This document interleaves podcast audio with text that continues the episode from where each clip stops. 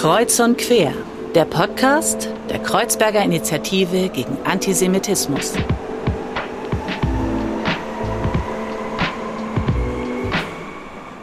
Hallo, liebe Zuhörerinnen und Zuhörer. Wir haben heute eine besondere Podcast-Folge hier bei Kreuz und Quer.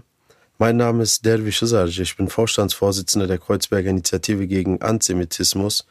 Und zusammen mit äh, unserem Gast Selmin Çalışkan, die wir gleich besser kennenlernen werden, haben wir heute eine Art Sonderfolge äh, zu dem Thema Erdbeben in der Türkei und in Syrien. Wir haben am Montag eine Initiative gestartet, die so richtig erst am Dienstag losging, also Dienstag letzte Woche, am 7. Februar.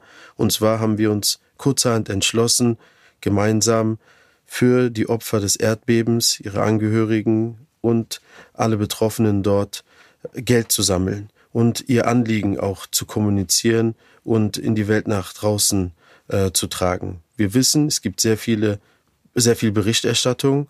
Allerdings wissen wir auch, das Ausmaß der Katastrophe ist so groß und wird auch so lange anhalten, äh, dass es wichtig ist, hier am Ball zu bleiben und das immer wieder zu thematisieren, für Hilfe zu sorgen, aber gleichzeitig auch Räume zu schaffen für Aufklärung, Gedenken und Solidarität. Selmin, hoş geldin. Hoş bulduk Derviş'cim. Nasılsın? Çok iyiyim. Ee, sağ olun beni davet ettiğiniz için.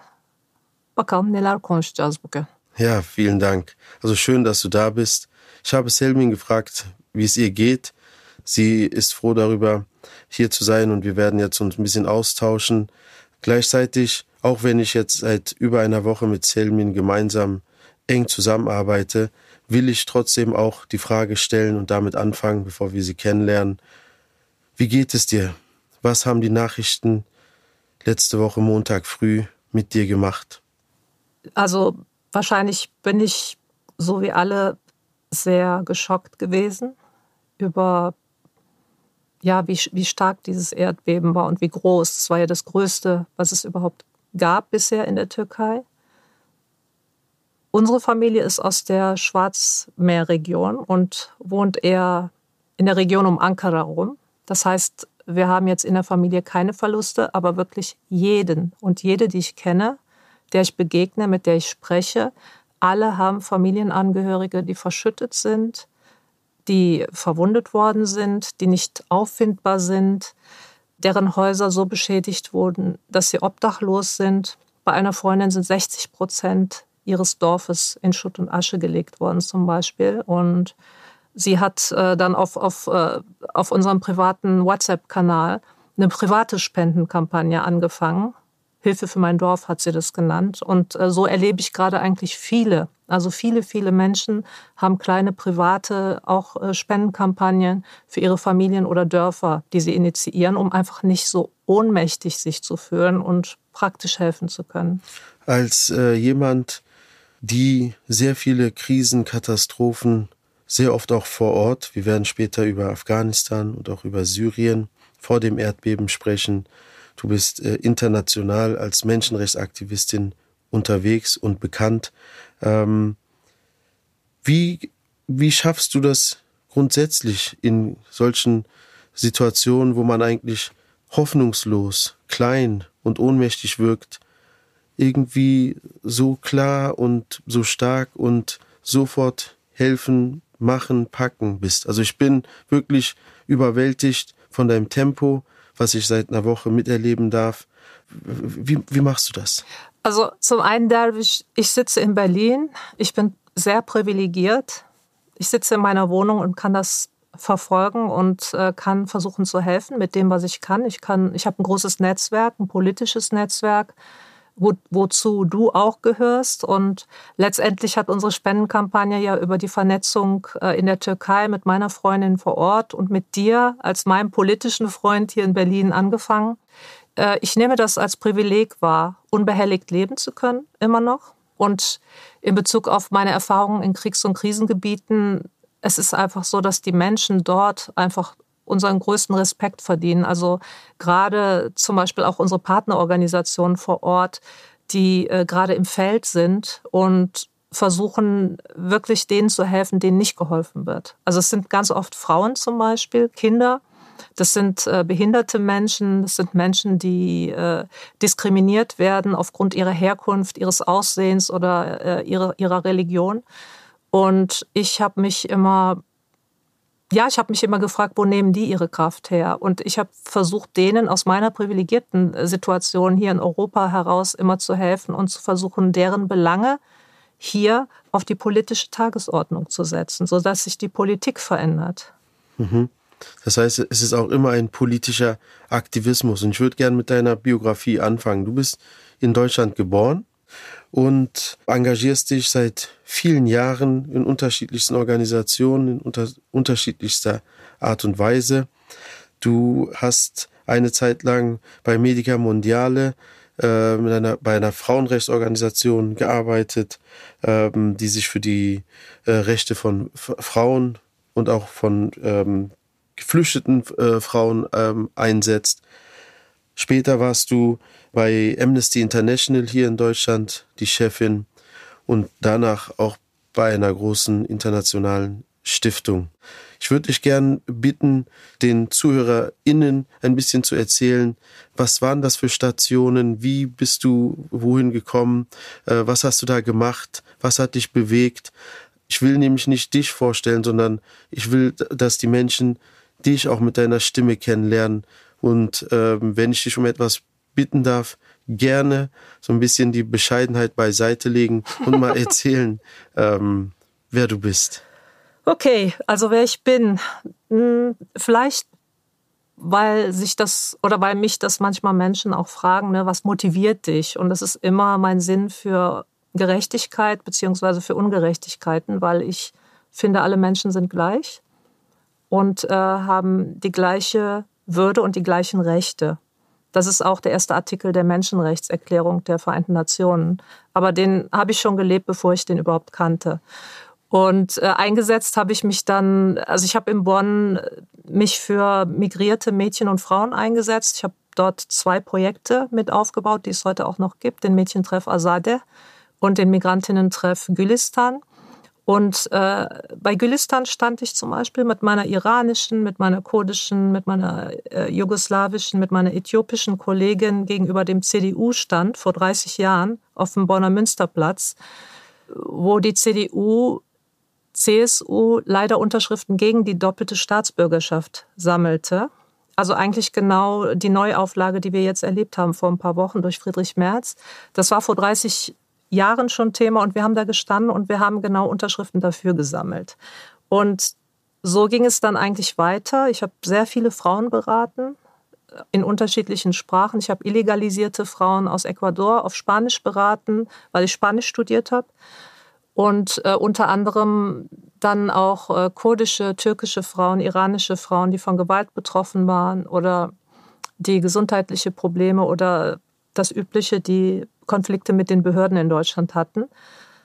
Und bin dann auf die internationale Ebene gekommen durch meinen Job bei Medica Mondiale, wo ich acht Jahre die politische Arbeit geleitet habe in Köln. Und das war quasi der Link zwischen meiner Sozialarbeit in Anführungsstrichen und der internationalen Ebene, mich für die Rechte von Frauen und vor allen Dingen äh, von Betroffenen sexualisierter Kriegsgewalt einzusetzen das hat mich sehr geprägt und natürlich konnte ich die ganzen Erfahrungen, die ich in der Sozial- und Rechtsberatung gesammelt hatte, mit Frauen aus den Herkunftsländern äh, eins zu eins äh, auch nutzen. Aber bei Medica Mondiale habe ich eigentlich gelernt, was politische Lobbyarbeit eigentlich heißt und wie viel das auch bewirken kann.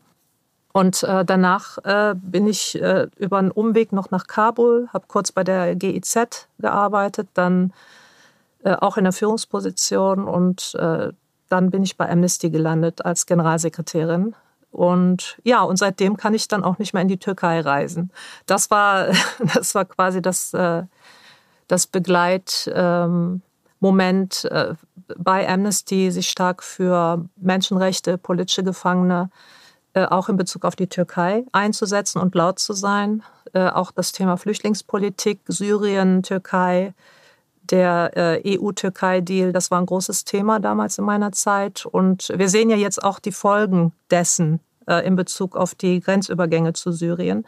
Das heißt, äh, ja, das, das, sind, das sind so meine Stationen gewesen. Was mich geleitet hat, war immer eigentlich der Wunsch, dass Menschen ihre Rechte bekommen und in Würde leben können. Punkt. Mehr ist es eigentlich nicht. Also, ähm, ich weiß nicht, wie ich meinen Respekt ausdrücken kann. Ähm, also wirklich größte Achtung äh, vor, vor dem, was du bisher getan hast und dass du dir treu geblieben bist, dass du eine klare Linie hast und da einfach ähm, nicht von diesem Weg abzubringen bist. Auch ein Einreiseverbot in die Türkei oder so ist wahrscheinlich in dieser Situation, äh, müsste man sogar eine Person wie dich dazu beglückwünschen, wenn man sich die Entwicklung in der Türkei anschaut. Ich wäre am liebsten dorthin gereist, Derwisch. Jetzt, also schon letzte Woche. Hm. Ja. ja, also am Montag früh, letzte Woche, sind wir alle wach geworden mit den Nachrichten. Es gab ein schweres Erdbeben in der Türkei. Ähm, ich muss ganz ehrlich sein, als ich diese erste Nachricht gehört hatte, dachte ich mir, okay, das passiert oft in der Türkei, dass da sich was bewegt. Ich habe aber dann bei, bei, bei der nächsten Nachricht schon geschaut, oh Gott, das ist eine andere Nummer. Ähm, und war sofort erfasst von, von der Größe der Katastrophe, von der Tiefe des großen Schmerzes, was in der Türkei und in Syrien äh, die Menschen schon erfasst hat und weiter erfassen wird.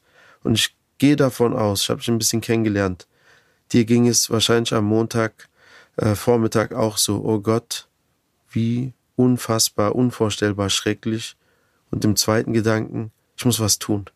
Mhm. Ja, du hast selber gesagt, äh, normalerweise wärst du jetzt schon längst unten. Ja. Du hast aber was anderes gemacht. Und zwar hast du deinen Freunden, deinen Bekannten eine Nachricht geschickt. Klar. So auch, so auch mir. Genau, so auch dir. Ich habe meiner Freundin geschrieben über WhatsApp nach Istanbul, wie es ihr geht, weil äh, im Hinterkopf äh, war dann schon die zweite Frage, seid ihr schon unten? Die Frage habe ich ihr gar nicht gestellt. Ich wollte einfach wissen, ob es ihr gut geht. Ich wusste natürlich, sie hatte vor 30 Jahren mit einer Freundin zusammen eine zivilgesellschaftliche humanitäre Organisation in der Türkei gegründet. Und mit einem Standort auch in Gaziantep, also unten im Zentrum des Erdbebens. Und das war dann auch so die Qualität meiner Frage. Ne? Ich wollte wissen, äh, macht ihr was? Kann ich euch irgendwie helfen? Und ihr ging es dann gut. Sie hat sofort zurückgeschrieben und es war auch sofort klar, die sind ganz schnell, haben die sich mobilisiert, weil diese Organisation auch im Umgang mit Erdbeben geschult ist Sie selber hat anderthalb Jahre im Erdbebengebiet 1999 in Düzce gewohnt, in einem dieser Container und hat äh, Frauen und Kinder dort versorgt und versucht, äh, auch Politik wegzuhalten von, von, von den Hilfesuchenden. Weil, ähm, wie auch jetzt in der Hilfe geschehen, äh, versuchen natürlich diejenigen, die Hilfe bringen, ähm, sich damit auch ein gutes Image zu geben. Und äh, sie war immer dagegen, dass man die Menschen, die in Not sind, die ihr Zuhause verloren haben, dann auch noch für sowas missbraucht. Wir haben am Montag sofort mit meinem Kollegen Emrah Gürsel, der auch ein wichtiger Teil dieser Kampagne ist, die ich jetzt gleich kurz vorstellen werde, uns ausgetauscht und uns Gedanken gemacht, wie können wir helfen? Wie können wir nicht nur als Einzelpersonen helfen, sondern auch als zivilgesellschaftliche Organisation, eine deutsche NGO, die übrigens sehr viele Projekte immer wieder mit der Türkei gemacht hat und auch weiterhin hoffentlich fortsetzen wird. Noch neulich waren wir mit einer Gruppe von jungen Menschen aus Deutschland in Izmir und haben dort einen Austausch mit der jüdischen Gemeinde in Izmir gehabt. Und junge Menschen aus der Türkei, Mitglieder der jüdischen Gemeinde Izmir, Istanbul, aber auch äh, ähm, teilweise griechisch-orthodox äh, etc., waren dann auch in Heidelberg zum Jahreswechsel und haben quasi die deutsche Perspektive auch nochmal erfahren. Emrah leitet und koordiniert all diese Projekte. Er hat vorher in der Türkei gelebt und hat sich in der türkischen Zivilgesellschaft eingebracht und engagiert und kennt auch die Strukturen ziemlich gut. Der meinte, lass uns was tun. Ich habe Kontakt zu Project Together aufgenommen und zu Philipp von der Wippel, der auch mal Gast hier war bei unserem Podcast Kreuz und Quer. Und habe gesagt, Philipp, das ist eine unfassbar schlimme Katastrophe und wir müssen was tun. Der hat gesagt, wir machen sofort mit. Und dann kam auch deine Nachricht, so dass wir äh, uns dann zusammengefunden haben und am nächsten Tag mit äh, auch öffentlichen Kampagnen über Social Media, mit betterplace.org auf unserer Internetseite und privat möglichst gestreut haben, dass wir schnell Geld organisieren wollen, um dort Organisationen, die vor Ort sind, die lange auch zivilgesellschaftlich sich äh, engagieren für Menschen, die Hilfe brauchen, jetzt äh, schnell äh, Unterstützung aus Deutschland zu organisieren. Ähm, vielleicht wollen wir die Menschen, die uns jetzt zuhören, ein bisschen äh, informieren und aufklären, worauf wir geachtet haben bei, bei, den, bei den Organisationen, die wir unterstützen wollen. Denn uns war wichtig, dass es Organisationen sein müssen, die eine gewisse Credibility haben. Das heißt, wir haben immer Gegencheck gemacht, denn wir waren vorsichtig bis hin zu stark kritisch, was teilweise auch staatliche Organisationen angeht. Ja. ja was ist dir bei, bei diesen Hilfsorganisationen wichtig und auch äh, so insgesamt aufgefallen? Ich habe lange in der Entwicklungszusammenarbeit gearbeitet und äh, da ist Spendensammeln einfach ein Muss. Das war es übrigens bei Amnesty auch. Ne? Also je mehr Spenden man, also private Spenden man sammeln kann als Organisation, umso politisch unabhängiger kann man agieren. Das ist so das eine. Das andere, es gibt natürlich diese großen Spendenbündnisse hier in Deutschland, denen man spenden kann, ne? was so über die äh, Mainstream-Medien auch immer wieder eingespielt wird. Und ja, da kann man hinspenden. Das sind aber, in Anführungsstrichen aber, deutsche Organisationen, die dann vor Ort arbeiten und äh, auch ihre eigene Arbeitslogik haben. Äh, die arbeiten auch vor Ort mit Partnern zusammen. Ne? Das ist alles klar. Und ich wollte gerne, dass wir spenden an kleinere Organisationen vor Ort, die dann nicht noch einem größeren Partner immer reporten müssen, irgendwelche Berichte schreiben müssen, nach, deren, nach deren Ziele arbeiten müssen, sondern einfach unabhängiger agieren können, und zwar da, wo Hilfe wirklich benötigt wird.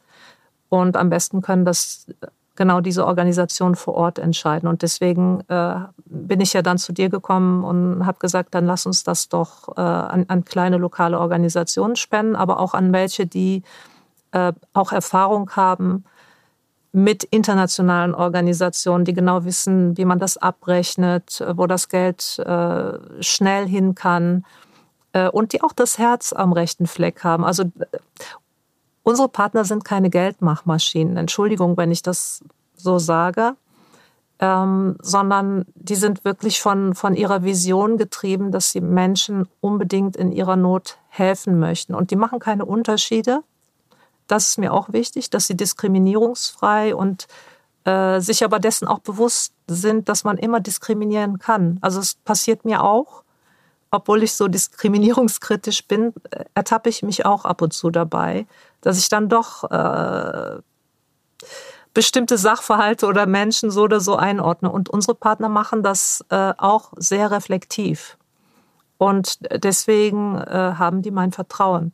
Und äh, dadurch, dass ich äh, auch die Gründerin kenne ne, von der einen kleinen Organisation, also mir war wichtig, dass wir auf jeden Fall eine Organisation dabei haben, die wissen, die haben jetzt die letzten Jahre äh, die großen Fluchtbewegungen Syrien, Afghanistan, die haben vor allen Dingen mit den Frauen gearbeitet, in den Großstädten, aber auch unten in Gaziantep.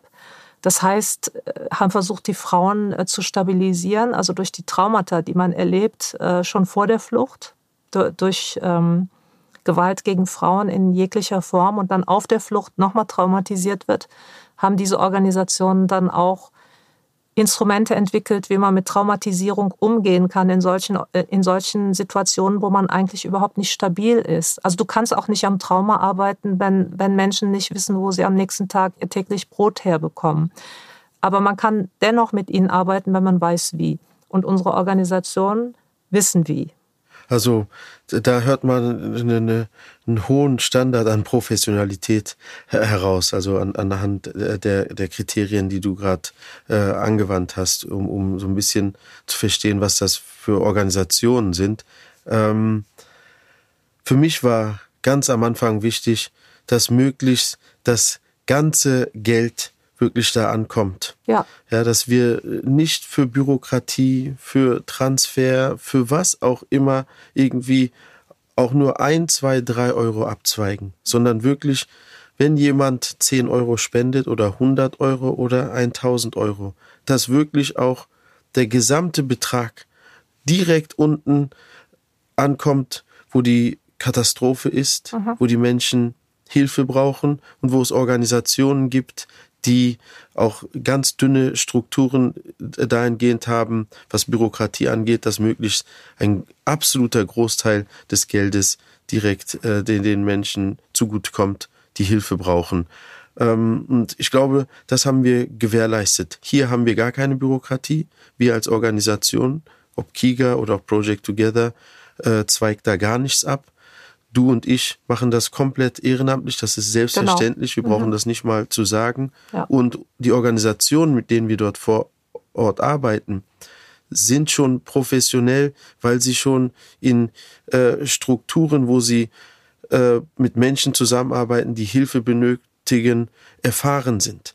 Das heißt, sie haben schon in den letzten Jahren im Bereich Flucht viel Hilfe geleistet vor Ort und haben aber auch in anderen Katastrophensituationen immer vor Ort angepackt, so dass wir sicher sein konnten, hier gibt es keine Untreue. Ich will es einfach mal direkt aussprechen.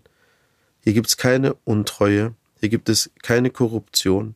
Hier gibt es nicht etwas, wo es darum geht, dass äh, Gelder für Strukturen eingesammelt werden, mhm. die auch über die Katastrophe hinaus irgendwie immer äh, äh, ein, ein Topf an, an Kohle haben müssen. Ich, ähm, also ich habe die Erfahrung gemacht, äh, um dich kurz zu unterbrechen, da ich ja zuletzt bei einer sehr großen privaten Menschenrechtsstiftung gearbeitet hatte, bei der Open Society Foundations in Berlin, äh, ist, da ist mir nochmal sehr, sehr bewusst geworden, also wenn man Geld von, von bestimmten Institutionen bekommt, das ist eigentlich wie so ein, fast schon wie so ein Spendensiegel, wenn man das hat. Wenn man zum Beispiel, wie unsere Organisation Marve Kalem, von der ich eben gesprochen habe, vom UNHCR oder von der, von der deutschen staatlichen Umsetzungsorganisation der Entwicklungszusammenarbeit, kurz GITS genannt, Gesellschaft für internationale Zusammenarbeit. Wenn man von denen Geld bekommen hat, dann ist es wie ein Spendensiegel und das öffnet einem die Türen dann auch für andere Donor, also für andere Geldgeber. Und das ist wirklich äh, total gut, dass sie das haben weil dadurch weißt du, dass, dass die Gelder nicht veruntreut werden, dass die Gelder ordentlich abgerechnet werden und äh, dem, dem veranschlagten Zweck auch zugeführt werden. Ich will eine Sache erwähnen, darüber hatten wir kurz äh, vorher gesprochen gehabt.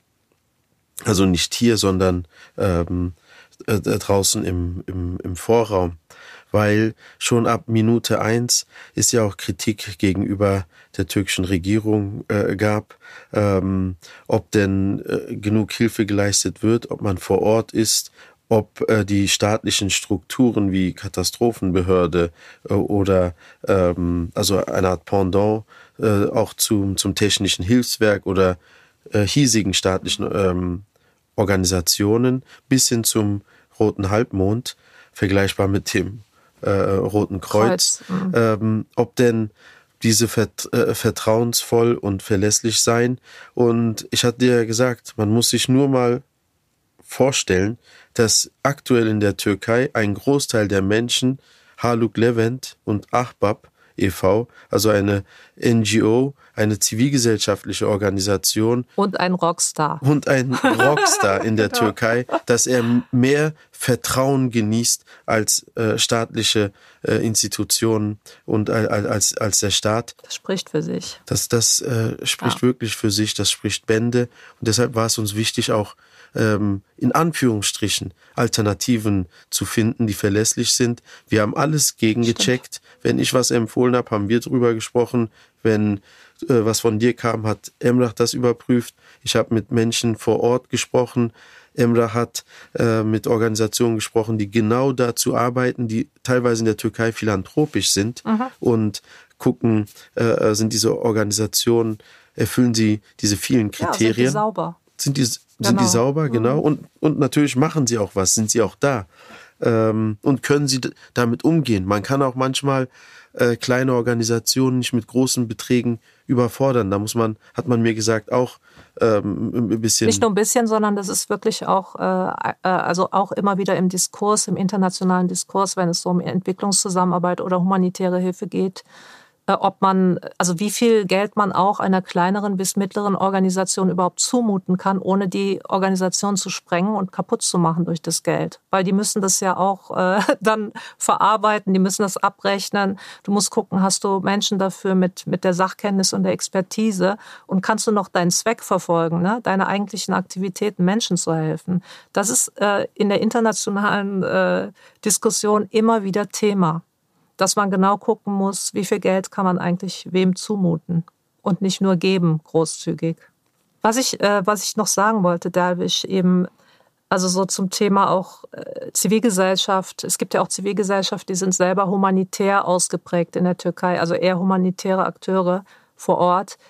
Äh, was in der Türkei auf jeden Fall passieren muss, ist, äh, es muss Regierungsreform, also es muss eine, eine Regierungs, ähm, Reform geben in Bezug darauf, dass die Katastrophen- und Nothilfe nicht mehr zentralisiert bleibt, sondern dezentralisiert wird. Also das ist ein ganz, ganz großes Politikthema, auch hinsichtlich dessen, dass man eigentlich schon erwartet, dass in kürzester Zeit in den nächsten Jahren das nächste große Erdbeben in Istanbul stattfinden wird. Ich hoffe nicht, aber es kann gut sein.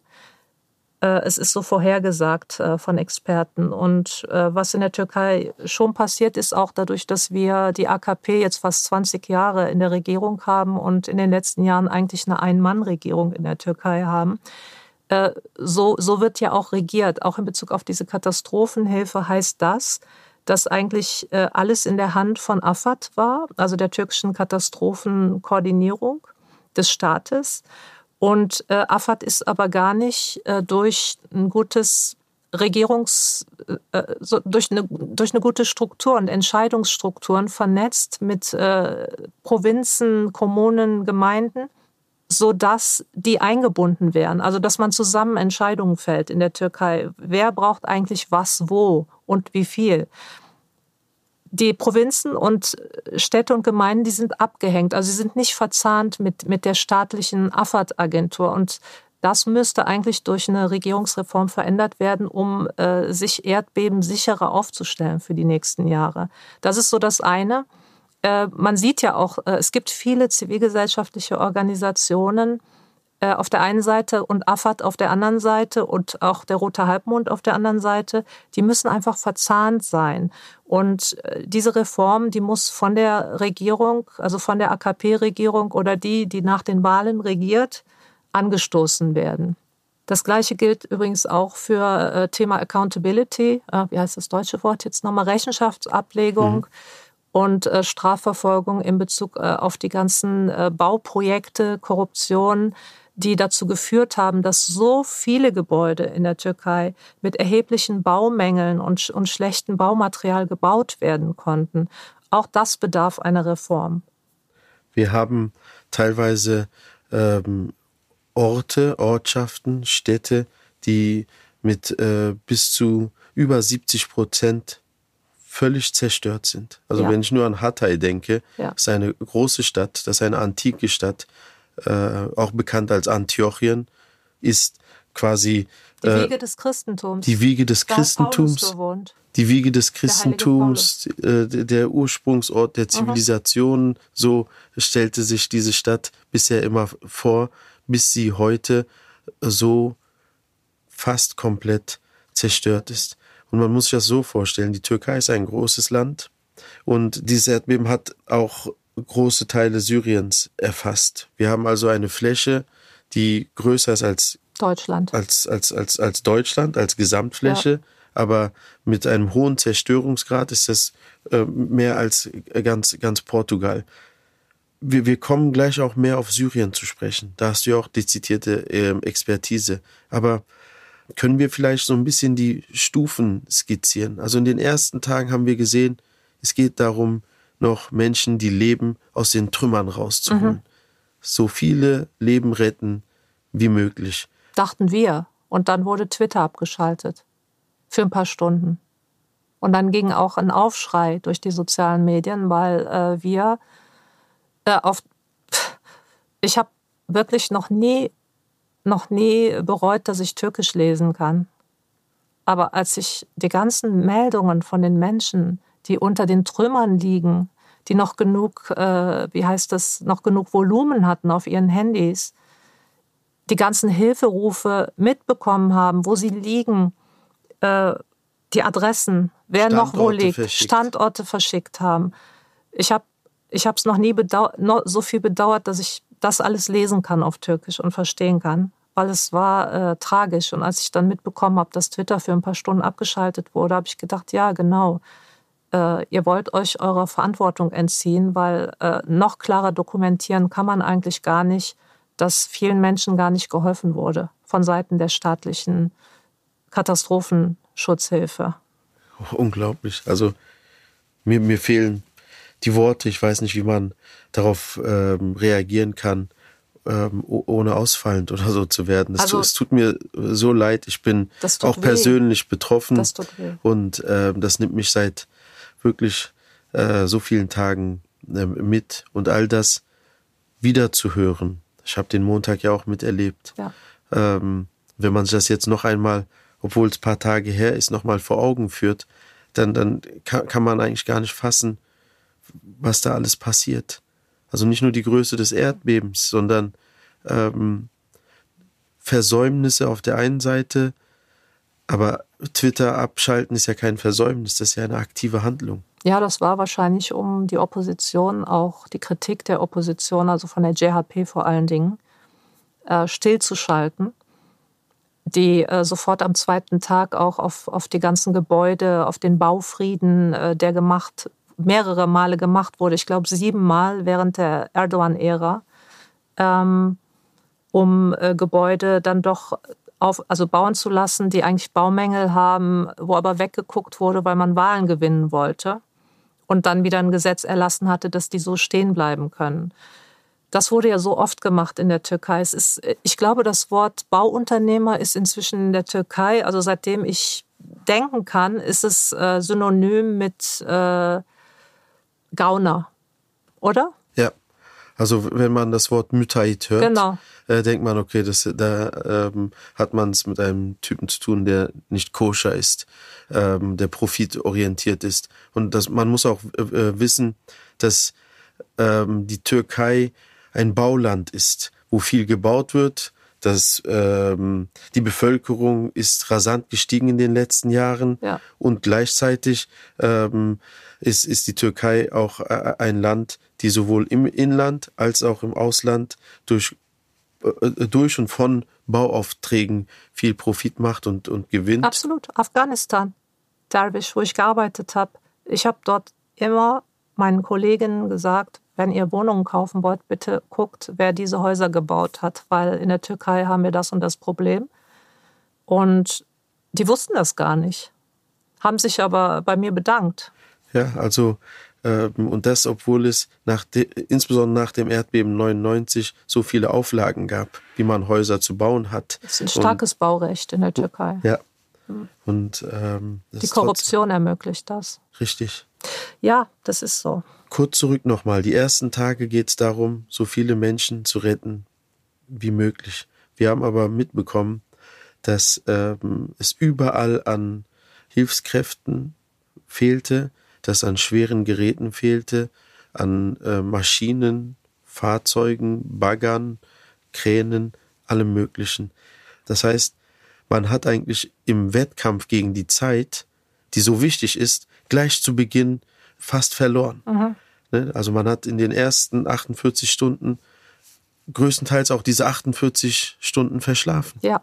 Auch das zum Beispiel, dass äh, die türkische Regierung, was niemand verstanden hat, die, die türkische Regierung beziehungsweise die türkische Armee hat ja auch eine eigene Abteilung für Katastrophenschutz. Ne? Und, und niemand in der Türkei, ich habe es auch auf den sozialen Medien gesehen, hat verstanden, warum die Soldaten nicht an den Ort des Geschehens geschickt wurden, um, um erste Hilfe zu leisten und die Menschen aus den Trümmern zu holen. Ja. Die, wenn man diese erste Phase jetzt mehr oder weniger hinter sich lassen muss, weil kaum noch jemand davon ausgeht, dass man äh, Menschen da findet, findet ja. die noch ähm, leben. Beginnt ja eine zweite Phase. Was glaubst du, ist am allerwichtigsten in dieser zweiten Phase? Also was ich gemerkt habe, dadurch, dass ich auch türkischen Hintergrund habe, habe ich natürlich auch in erster Linie auf die Türkei geguckt, auch weil ich Türkisch lesen kann. Ich habe aber gemerkt, dass Syrien fast gar nicht vorkommt. Und äh, das, das hat mir in der Seele wehgetan, weil äh, Syrien schon lange in diesem Bürgerkrieg drin ist und auch unter anderem, unter anderem, aber auch vorher schon während des, also in Bezug auf diesen EU-Türkei-Deal, um Flüchtlinge abzuhalten und in der Türkei zu lassen, wurden ja auch Grenzen zu Syrien geschlossen. Es gab nur einen Übergang, der von der UN, von den Vereinten Nationen genutzt werden konnte für humanitäre Hilfe. Und es gibt seit Jahren eine Diskussion in Fachkreisen äh, dazu, dass es zu wenig ist. Die Türkei äh, hätte, hätte in den letzten Jahren seit 2014 auch mit anderen, also mit dem Irak zum Beispiel zusammen Hilfsgüter durchgelassen nach Syrien, also in den Nordwesten von Syrien, der nicht von Assad kontrolliert wird. Äh, Syrien wollte das aber nicht. Und es gab äh, eigentlich einen Kampf bei den Vereinten Nationen. Äh, da, du weißt ja, dass äh, Russland dort auch einen Sitz hat von den fünf äh, Permanent Seats, wie das heißt, von den permanenten wie heißt denn das jetzt auf Deutsch? Deutsch ist manchmal schwierig. Also Sie haben einen ständigen Sitz. Genau, also, danke schön, genau, ständiger Sitz. Und ja, Putin hat einfach äh, Syrien dadurch unterstützt. Also immer wenn der UN-Sicherheitsrat und die Generalversammlung der UNO versucht haben, in Syrien also seit 2014. Veto, das Veto-Macht von den fünf hat genau, Russland benutzt. Hat Russland benutzt zusammen mit China. Und äh, auch zuletzt jetzt äh, in Bezug auf die Ukraine und, und Russland. Also das, das muss eigentlich, das muss sich ganz, ganz, das ist ganz wichtig, dass sich das ändert, dass, dass wir da eine Entscheidungsfindung haben, die nicht äh, von, von diesen fünf permanenten Staaten blockiert, also von einem blockiert werden können. Syrien, ich, ich habe mich gefragt, ja, okay, wenn Assad das nicht erlaubt, wenn der Sicherheitsrat da keine Handhabe hat, die UN hat dann trotzdem äh, seine eigene Agentur, also die Hilfsagentur, die humanitäre Agentur, trotzdem mandatiert, trotzdem dort zu helfen in Syrien. Und 2020 äh, hat äh, Putin das dann äh, im UN-Sicherheitsrat zurückgepfiffen. Ich habe es jetzt salopp ausgedrückt. Es gibt da auf jeden Fall eine Riesenschwachstelle damit der UN-Sicherheitsrat handlungsfähig wird. Ich glaube, also es gibt auch viele, die da dran sind. Es gibt auch Staaten, die schon lange sagen, wir müssen dieses Vetorecht endlich abschaffen, aber es sind immer noch nicht genug. Da muss sich unbedingt was verhindern, sonst äh, kann die UN einen ihrer Kernaufgaben nicht erfüllen, nämlich humanitäre Assistenz zu, zu leisten und zu liefern. Dennoch, finde ich, hätte sie ähm, mit Flugzeugen Hilfsgüter abschmeißen können, also über Syrien. Auch das ist ja nicht passiert. Eigentlich ist erst seit vorgestern wirklich Hilfe für Syrien angelaufen. Und wir haben eben darüber geredet, Menschen, die unter der Erde verschüttet sind, haben 72 Stunden in der Regel. Genau. Punkt. Ja, also Syrien kommt überall zu kurz. Ich muss äh, eingestehen, Syrien kam auch jetzt in unserem Podcast äh, in der ersten halben Stunde kaum vor. Also ich, ich ähm, habe mich ertappt, wie, wie, wie schnell das Thema irgendwie vom, vom Tisch fallen kann, obwohl Syrien, ohne dass wir hier diese Vergleiche machen wollen und auch ein Ranking schaffen wollen, allein die letzten zehn Jahre, ob IS, ob andere Konflikte, ob Assad, ob Militärmächte von außen, also es ist ein Terror- und Kriegsgebeuteltes Land, was kaum mehr Strukturen hat, aber so wie du es beschrieben hast, strukturell auch benachteiligt ist und nicht äh, ähm, kaum möglich oder eigentlich fast nicht möglich ist, dass Hilfe in das Land Für, für die Zivilbevölkerung. Ja. Also wir reden von Menschen, genau. ne, von unbewaffneten Menschen, Zivilbevölkerung. Und die Menschen sind äh, eingekeilt in dieser politischen Gemengelage der Handlungsunfähigkeit der UN. Und das muss sich auf jeden Fall in Zukunft ändern. Gerade dein Beispiel mit den Flugzeugen, dass man es nicht geschafft hat, mit Flugzeugen Hilfe zu äh, leisten. Wir leben hier in Berlin und wir kennen die berühmte Luftbrücke. Luftbrücke, genau. Und was vor Jahrzehnten möglich war, dass man hier im Minutentakt mit Flugzeugen, mit Bombern, mit einer guten äh, Koordinierung schafft, so eine äh, riesige Stadt wie Berlin äh, mit, mit Hilfsgütern zu versorgen. Ähm, hätte, müsste eigentlich auch dort möglich sein, mit allen Möglichkeiten, die man heute ähm, st- infrastrukturell, logistisch, ähm, militärisch und technisch Ja. hat. Ja. Also das ist Hätte, hätte sein müssen. Ist jetzt zu spät dafür. Es hätten äh, die anderen beiden Grenzübergänge nicht vorgestern erst geöffnet werden müssen, also auf Erlaubnis von Assad, sondern vor einer Woche hätte es passieren müssen. Dann hätten die Menschen auch besser versorgt werden können und es hätten überhaupt viel mehr Menschen überlebt. die, die Videos aus äh, Syrien äh, sind ja so erschreckend, wie man sich das kaum vorstellen kann. Menschen, die wirklich versuchen, mit ihren Händen hilferufend, verzweifelt, Ihre Lieben auszugraben. blutige Hände, Ja. Ihre Lieben auszugraben. Ja. Ja, also ähm, wer mal an einer Baustelle stand, weiß, dass man sich, dass man diese Steine, Betonklötze niemals mit Händen Nein, bewegen kann kann. Das ist also ein verzweifelter Versuch und wir haben ja über Ohnmacht gesprochen und diese Ohnmacht dort ist einfach unvorstellbar.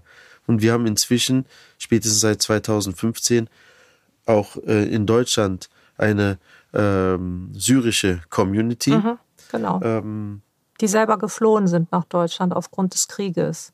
richtig. Wie, wie, also, was, was passiert da? Was passiert in diesen Communities? Also, wenn man all die Schmerzen, Erfahrungen, Traumata auch mit berücksichtigt. die kommen gerade immer noch an. Und äh, wir, wir reden halt jetzt auch an dem Punkt über Aufnahmeprogramme für die syrische und für die türkische Community in Deutschland, dass die ihren Familien hier in Deutschland vorübergehend zumindest, also drei Monate Obdach gewähren können, bis der Winter vorbei ist. Ich habe mich direkt gefragt, äh, weil die syrische Community, die hier ansässig ist, auch erst vor ein paar Jahren selber als Geflüchtete hier angekommen sind, ob die das überhaupt können. Finanziell zum Beispiel oder auch äh, in Bezug auf ihre Wohnsituation.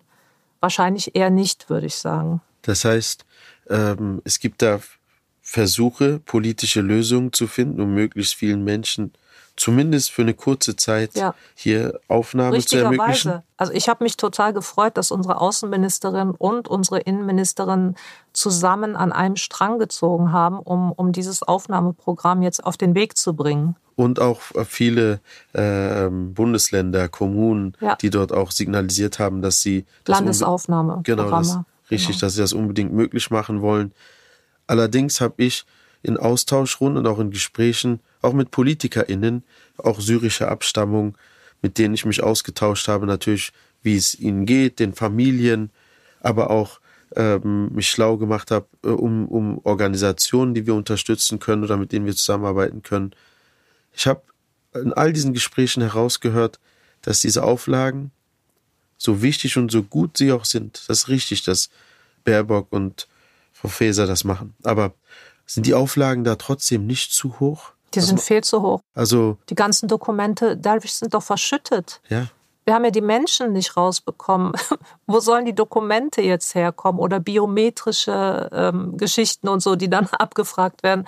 Also das ist komplett an der Realität vorbei. und äh, Verwandtschaftsgrad 1 oder 2, Ja. wie will man das wo überprüfen? Was ist, wenn ich keine Verwandten habe, aber Freunde habe und hier die finanziellen Möglichkeiten habe zu helfen? Andere wiederum nicht die finanziellen Möglichkeiten haben, nicht die große Wohnung, nicht den gut bezahlten Job, aber Verwandtschaft haben und ähm, kriegt man den Cousin da ra- raus, aber ähm, die Freundin oder die Lebenspartnerin nicht. Also das ist so, ich will nicht sagen halbherzig, aber auch nicht äh, zu Ende gedacht, aber das ist nicht ausreichend. Es ist nicht ausreichend. Äh, Es ist äh, angesichts der politischen Verhältnisse und Stimmung hier in Deutschland trotz allem ein super Schritt, den die Regierung jetzt geht innerhalb der Ampel. Ich würde sagen, unsere Communities hätten es der deutschen Regierung auch niemals verziehen, wenn sie das jetzt nicht täten. Ich meine, wir sind auch Wähler und Wählerinnen. Äh, immer mehr von uns werden auch zu WählerInnen werden in, in den nächsten Jahren. Und äh, das wird uns auch in Erinnerung bleiben. Also wie geht Deutschland jetzt eigentlich äh, in Bezug auf äh, schnelle, unbürokratische Hilfe für unsere Angehörigen, äh, die vom Erdbeben betroffen sind, überlebt haben in irgendeiner Art und Weise? Wie geht sie damit um? Und äh, ich denke, sie versuchen so einen mittleren Weg zu gehen. Ich weiß nicht, ob du die Schlagzeile von einem Springer-Medium mitbekommen hast. Natürlich habe ich das gelesen. Und dann habe ich gedacht, wer ist denn wir? Also ich kann, ich gehöre auch zu dem Wir in Deutschland und ich möchte Geflüchtete aufnehmen. Genau, also äh, ganz groß. Weißt du noch, wie es hieß? ja, es war, es war ganz groß gepostet. Es ging in Richtung, wie viele können wir noch aufnehmen? Also wie aufnahmefähig Schaffen sind wir wir, das? noch? Genau. äh, es schaffen wir das, wurde als Frage mehr oder weniger Ja. ähm, formuliert. Wir können hier vielleicht auch einen Übergang machen zu dem, was hier passiert ist in den letzten Wochen. Es gab viele äh, Eigeninitiative, ähm, proaktive Me Menschen, die sofort gesagt haben, ich muss was organisieren So wie wir. so wie wir. Einige haben auch wirklich äh, ähm, Hilfsgüter gesammelt, also ob Kleidung, ob Decken oder äh, Windeln und äh, medizinische Sachen. Ich habe aus den türkischen Communities, auch teilweise aus den syrischen Communities, ein bisschen herausgehört, äh, dass sie sich gewünscht hätten, dass mehr Deutsche hätten mitmachen sollen. Ja, also wer sind Deutsche und so weiter. Ich meine Herkunftsdeutsche. Sie haben sich gefühlt, hier in dieser äh, Annahmestelle sind es vor allem POC, vor allem äh, Menschen aus der Türkei oder aus, aus Syrien. Hast du da sowas äh, beobachten können, wahrnehmen können oder hast du da was mitbekommen, ob die Menschen sich hier, die aber äh, private, familiäre Bezüge in diese Region haben, ähm, sich so ein bisschen alleine gelassen gefühlt haben? Oder hast du die letzten Tagen als, als, als äh, Tage erlebt, voller großer äh, Solidarität? Also groß nicht. Die Solidarität ist da. Es gibt Organisationen, die Spenden gesammelt haben, die selber vor Ort sind, hat mir am Anfang des Podcasts schon gesagt.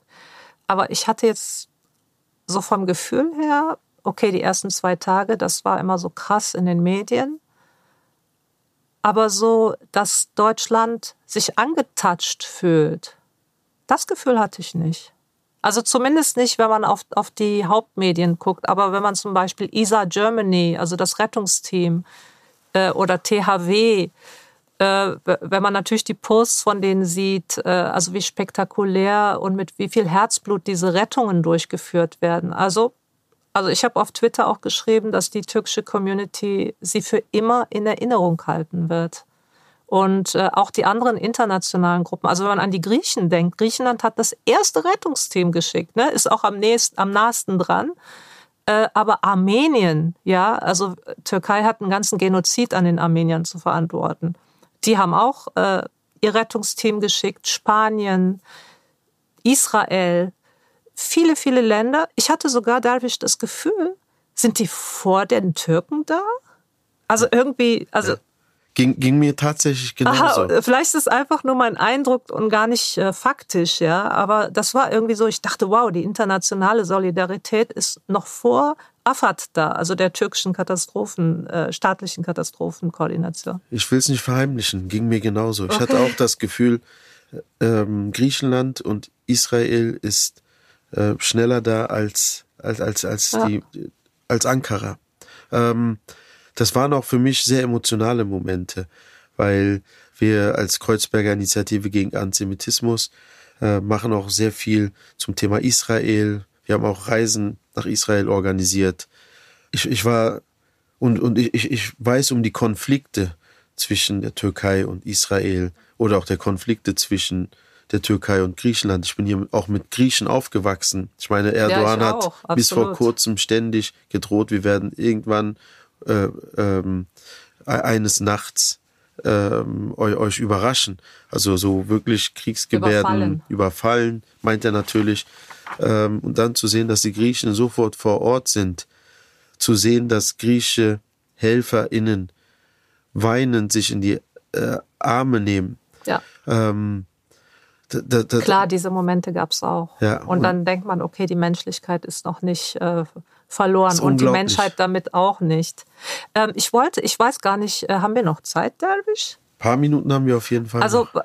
ich würde gerne noch was äh, sagen und zwar die Geberkonferenz, ne, die Urs Ursula von der Leyen äh, angekündigt hat für März von der Europäischen Union. Also für mich ist die total, für mich ist sehr wichtig, weil ich auch diese ganzen Donorkonferenzen zu Afghanistan sehr nahe begleitet habe als zivilgesellschaftliche Akteurin. Mir ist es wichtig, dass Zivilgesellschaft eingeladen wird.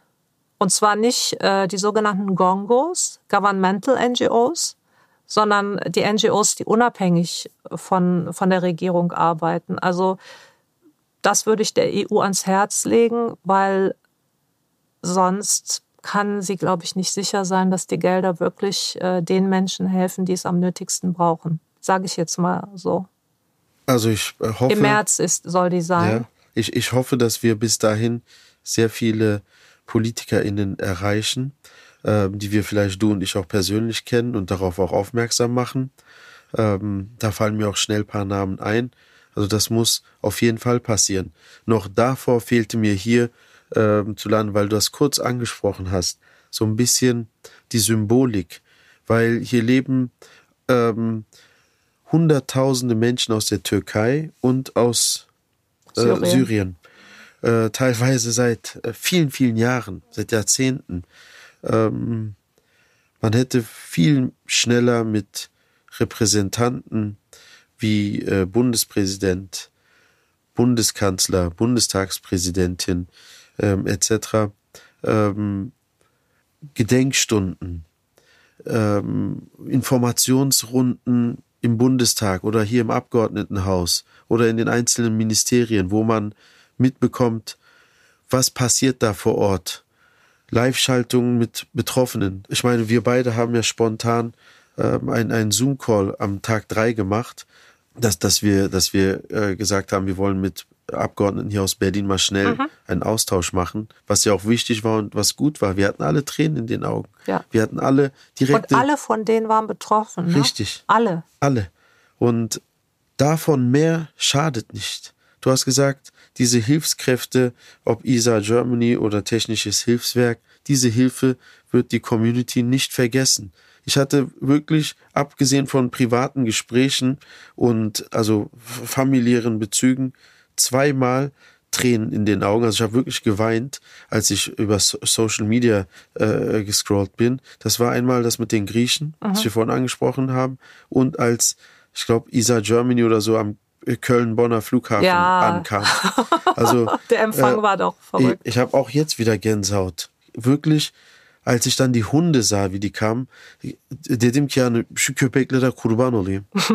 ja, also was also ich habe wirklich ähm, geweint und Ging gesagt, so, ja. oh Gott, wie, wie groß bist du? Was machst du gerade mit mir? Was passiert da, dass ich weine, weil ich Hilfshunde sehe aus Deutschland, die äh, aus dem ja. äh, Erdbebengebiet zurückkommen. Ähm, also nicht nur, also ich bin sehr große Befürworterin auch für Tierrechte. Ich oute mich mal, habe ich noch nirgendwo gesagt, aber ich hatte auch Tränen in den Augen, wenn ich auf äh, Social Media die ganzen Posts von der türkischen veganen Gesellschaft gesehen hatte, die auch mit Hilfskonvois ins Gebiet gefahren sind und für Mensch und Tier Hilfsgüter dabei hatten. Das heißt, die haben auch äh, Hilferufe für bestimmte Tiere, die ge geborgen werden konnten, ob das Hunde, Katzen, Esel äh, und Wellensittiche, eine ganze Kompanie Wellensittiche die sie äh, bergen konnten. Und äh, das hat mich nochmal berührt, weil, äh, Darwish, du weißt, ne, Türkei und Tierrechte sind zwei verschiedene Universen und anscheinend hat aber auch das sich innerhalb der türkischen Gesellschaft verändert. Also die Stellung äh, von Tieren und äh, wie verwundbar und verletzlich Tiere sind und dass die auch ein Recht auf, auf äh, Wellbeing haben, ja, und Schmerzlosigkeit und gerettet werden. Das hat mich total berührt, muss ich sagen.